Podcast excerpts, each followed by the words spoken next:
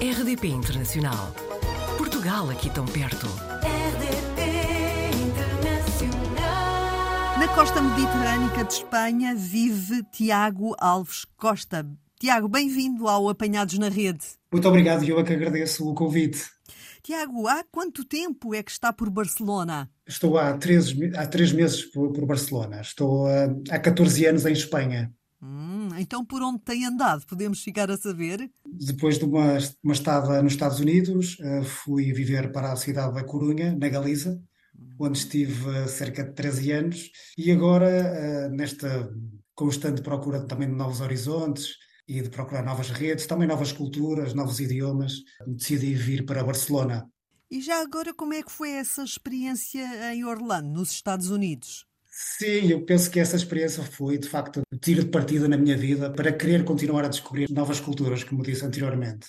Fui para Orlando para acabar os meus estudos e foi, de facto, uma experiência magnífica que continua a ser a minha referência, porque, de facto, fui sem experiência nenhuma para um país, para, um- uma cultura completamente distinta, mas foi uma experiência que me enriqueceu enormemente. Ainda hoje é uma, uma viagem que, me- que trago constantemente na mala para onde quer que vá, porque porque é uma experiência única, não só as redes que eu, que eu criei, os amigos, mas também, digamos, o crescimento pessoal, em termos de crescimento pessoal, foi de facto uma mudança profunda em mim. Sentiu-se bem acolhido pelos norte-americanos? Sim, sim, eu fui muito bem recebido pelo- pelos norte-americanos. A Flórida também é um, é um estado também muito singular e eu penso que sim, ou seja, há muitas histórias curiosas que podia contar que aqui não teríamos tempo, mas de facto, de facto foi uma experiência e eh, ainda hoje tenho amigos americanos que já olham até curiosamente para Portugal e até mesmo para a Espanha com outros olhos. A diferença é óbvia dos Estados Unidos para a Espanha, principalmente para a Galiza, para onde foi. Sim, sem dúvida, sem dúvida. Eh, a Galiza é um sítio muito especial,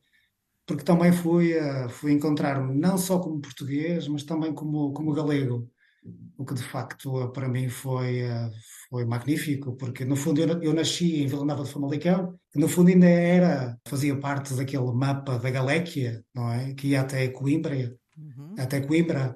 No fundo, há ali uma raiz galega, ali na, na zona também do, do Baixo Minho.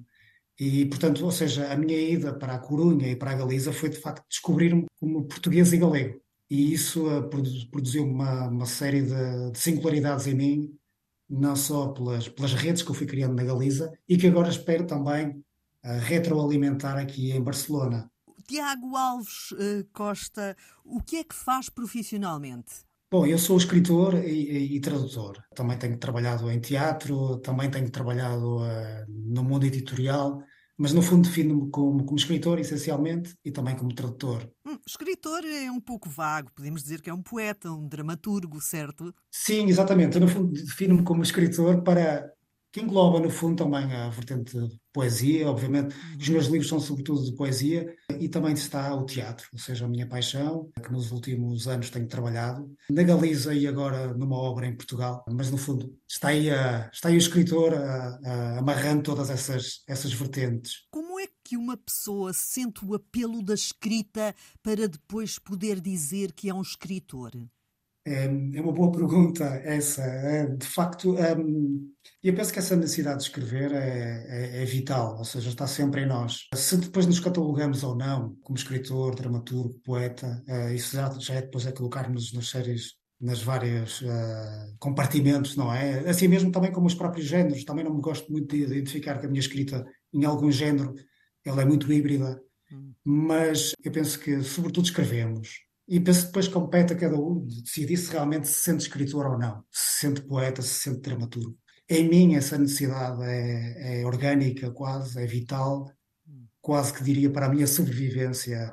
Ah, ou seja, eu necessito escrever. E depois, digamos, com o andar da carruagem, com o andar da própria vida, nós ah, acabamos por nos definirmos, não é? Invariavelmente nos temos que definir algum dia.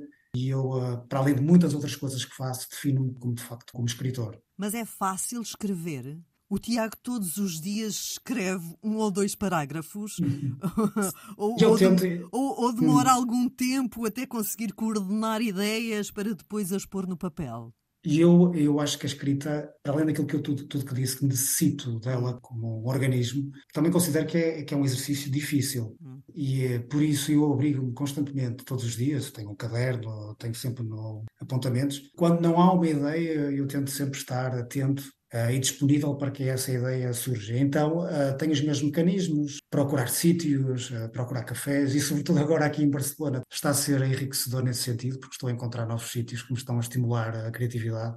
E, no fundo, respondendo à sua pergunta, é difícil a escrita, parece paradoxal, mas e nós necessitamos dela, mas tem que ser uma constante busca, ou seja, nós temos que estar constantemente a trabalhar, é atentos a esse, a esse ofício, no fundo, e para isso temos que estar. E eu, eu escrevo muito à mão, uhum. sempre neste caso com o bloco e com a caneta, à procura dessa ideia que possa surgir. Já este ano, 2023, o Tiago Alves Costa coordenou a antologia de poesia em língua portuguesa intitulada A Boca no Ouvido de Alguém. É um título sui generis, pelo menos em contexto literário. Como é que surgiu este título e o que é que comporta esta antologia?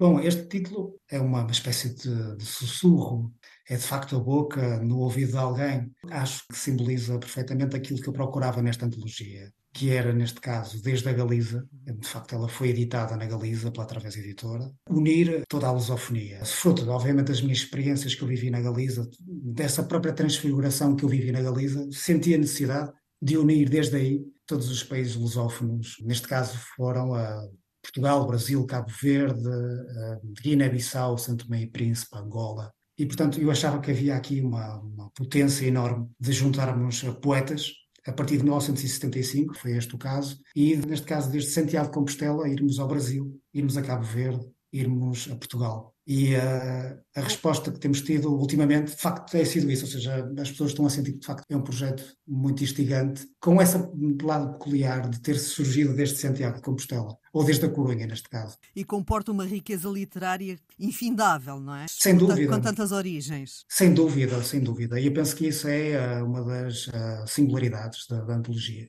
Ela tem uma série de vozes que se unem nessa boca no ouvido de alguém. Eu penso que são vozes com várias sonoridades, cada poeta tem a sua sonoridade, mas que unem uma geração, neste caso em Portugal após 25 de Abril, na Galiza, onde também aconteceram uma série de dinâmicas políticas, novas dinâmicas. Eu penso que une aqui uma geração de poetas que têm muito para dizer, não só para além das suas singularidades poéticas, mas também da sua própria geração eh, e também digamos que é uma geração que também vive agora esta nova dinâmica do digital, que é muito interessante também ouvir o que é que os poetas têm a dizer sobre este novo tema. Tiago, para além de toda a envolvência que capta a partir da cidade de Barcelona, que lhe permite escrever, tem algum hobby, algum projeto pessoal que queira aqui deixar?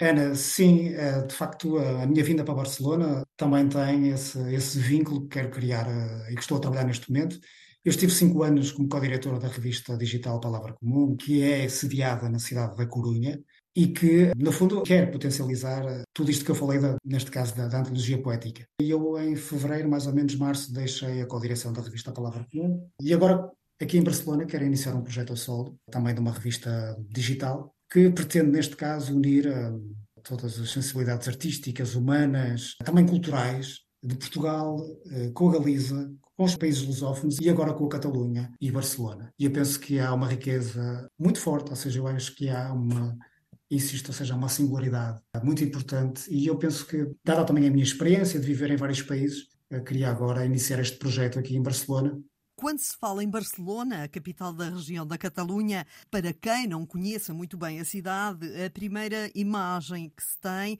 é das Ramblas. Mas Barcelona tem muito mais do que isso. Há alguma curiosidade eh, que queira aqui partilhar da cidade e até da própria Espanha? Sem dúvida, sem dúvida. Barcelona é de facto uma cidade única. Tem um fulgor e uma, uma questão humana muito, muito forte, que nos deixa bastante sensíveis. Há aqui uma singularidade aqui, quanto à minha estada aqui em Barcelona, que eu vivo no bairro, no bairro de Grácia, um dos bairros mais populares uhum. e mais antigos aqui da cidade. E eu penso que é uma Barcelona dentro da gigante Barcelona. E é muito curioso, e eh, já agora aproveito para partilhar, porque nestes três meses, um dos aspectos positivos que tenho vivido aqui é que é, é de facto uma cultura que hum, tenta recuperar as suas raízes, recupera muito eh, os negócios locais, o que é tremendo. Estou realmente admiradíssimo pelo lado positivo de haver tantos negócios locais e tradicionais aqui nesta cidade. Algo que, por exemplo, em Portugal dá uma sensação que está-se a perder relativamente às grandes superfícies. E aqui é curioso, numa cidade, uma das maiores do mundo, haver tanto negócio local, também, paralelamente, muita dinâmica cultural. Em cada esquina há uma livraria, há um espírito de comunidade tremendo. Dá uma sensação que há um espírito coletivo de relação com o outro muito importante. E também mostra, também no fundo, o que é a Catalunha, não é? é também é, uma potência económica, não é? E, concomitantemente, também relaciona com Espanha. País Vasco também é assim, a Galiza também é assim, as Astúrias também é assim, Madrid mas agora, neste caso, a Barcelona, de facto, tem sido uma, uma experiência muito positiva nesse aspecto. A Catedral da Sagrada Família já se terminou a construção ou ainda não? Não, ela continua, continua a ser continua belíssima, belíssima, aliás. Belíssima. Uh, vivo a 10 minutos, ou seja, a pé estou a 10 minutos da Sagrada Família e tem uma luz incrível. Por vezes ela não parece real, dá uma sensação que ela não é real mas continua de facto em construção. Mostra também, sem dúvida, o que é em termos artísticos desta cidade e qual é a tradição artística desta cidade, que é incrível, de facto. Tiago Alves Costa, obrigada por ter-se deixado apanhar na rede da RDP Internacional. Muito obrigado, muito feliz de estar convosco e um abraço a toda a equipa. Portugal ao alcance de um clique. rdp.internacional.rtp.pt RDP Internacional. Portugal aqui tão perto.